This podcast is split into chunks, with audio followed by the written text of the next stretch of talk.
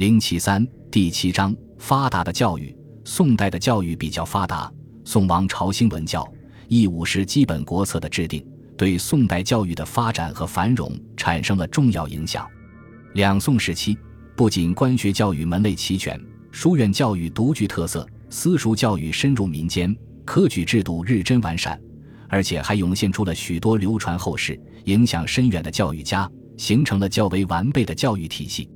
两宋教育在整个文化变动发展中处于重要的地位。宋代教育发达是重文治政策的体现，同时又推动了文治政策向着纵深方向发展。教育为宋代的政治、经济、文化发展提供了条件，培养了大批的文臣战将。宋代教育上的变动与政治上的斗争紧密相关，变法、新政都在教育领域有所反映。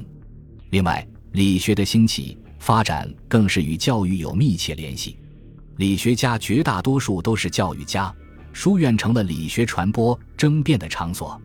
宋代教育家的教育思想渗透着理学观点，从而带上了两宋教育的时代特点。我们正是从两宋文化大背景下来认识教育、讨论有关教育诸问题的。本集播放完毕，感谢您的收听。喜欢请订阅加关注，主页有更多精彩内容。